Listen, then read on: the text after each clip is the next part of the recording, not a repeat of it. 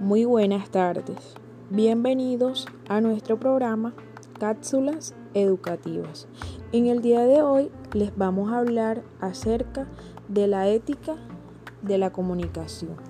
Se dice que es una rama de la filosofía que se ocupa del estudio racional de la moral, la virtud, el deber, la felicidad y el buen vivir.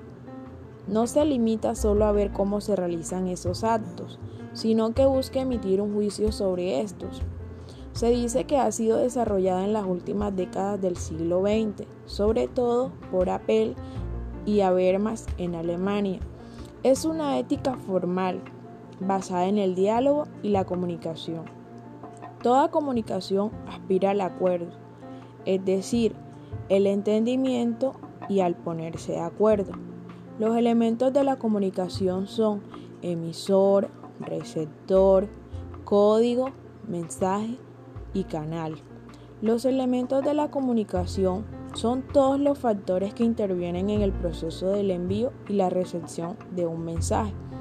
Cada elemento aporta un valor que, dependiendo de la circunstancia, ayuda a mejorar o a distorsionar la comunicación.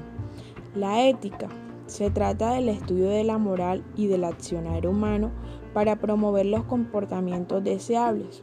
Una sentencia ética supone la elaboración de un juicio moral y una norma que señala cómo deberían actuar los integrantes de una sociedad.